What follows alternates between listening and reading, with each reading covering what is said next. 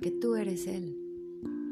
Asumirlo, entenderlo, saberlo, te abre y te une. La perspectiva de la vida cambia. Ahora eres una mano y una mente que crean con Él. Tú empiezas a importarte, dejando de ser una consecuencia, un producto del azar, una víctima de ti mismo, un títere del destino. Aprender a vivir desde el yo soy, amando como Él, creando como Él, siendo como Él. Es tener el viento a tus espaldas, es caminar viento a favor. Claro que lo has experimentado. Qué fácil es, ¿no? El mismo viento te empuja, te ayuda a seguir, te impulsa, ahorrándote un montón de energía y desgaste. Caminar así es fácil, no se batalla, no hay lucha, porque ambos van en la misma dirección. El viento en este ejemplo es el espíritu. El viento en este ejemplo es Dios. Bienvenido Dios en acción. Gracias por escuchar. Yo soy Matilde. ¿Ves que siempre usamos un nombre antes de hablar de nosotros? Es porque nuestra existencia fluye de la suya. Estamos llamados a lo nuevo, a lo diferente, pero por naturaleza evitamos ambos. Lo nuevo y lo diferente es posible que nos den curiosidad.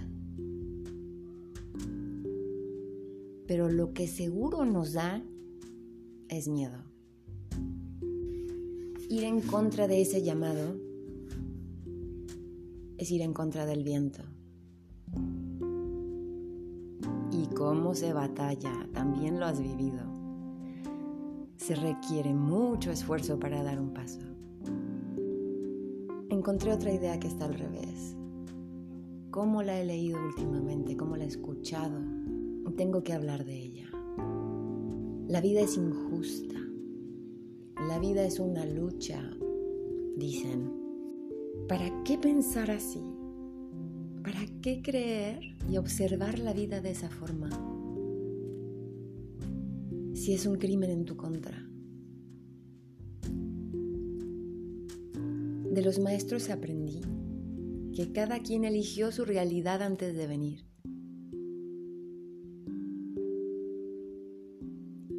Antes de llegar al mundo, incluso elegiste a tus padres.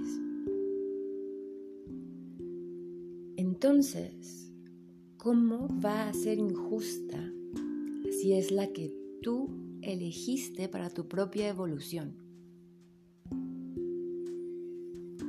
Esa forma de percibirla es triste, es primitiva.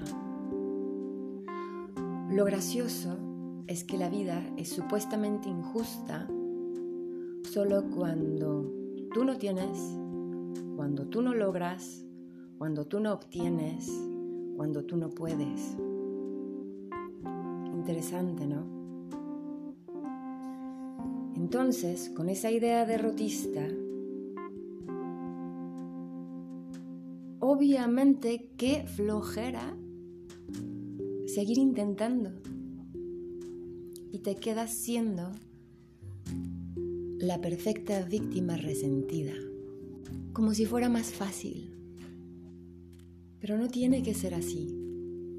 Corregir el rumbo para ir a favor del viento y dejar de batallar es nuestro derecho. Siempre hay elección.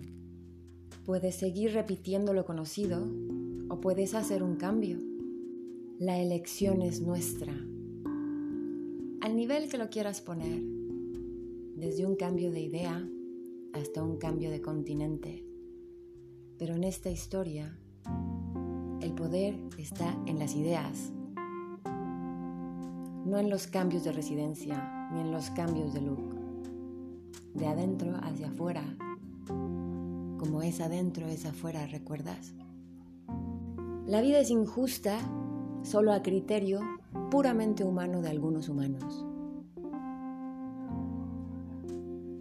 Es injusta comparada con cuál otro tipo de forma de vida. ¿Conocen acaso otros mundos? ¿Otros planetas? ¿Otras dimensiones? ¿Les consta que hay una vida diferente que no sea injusta?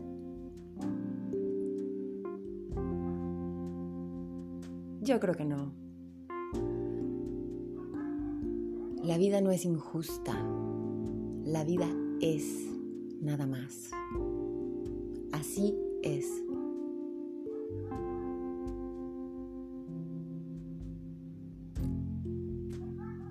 Y encuentro peligrosísima esa creencia. Pues la vida no es más que natural. La vida es diversa. Simplemente observa la naturaleza. Y si lo reduces a nivel personal, decir que la vida es injusta es igual a decir que estar vivo es injusto. Hazme el favor. Qué injusto, ¿no? Eso sí es injusto.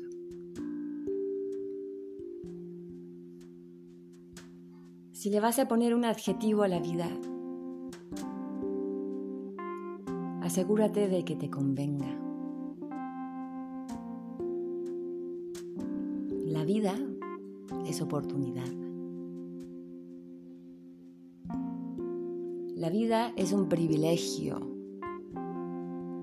La vida es un regalo.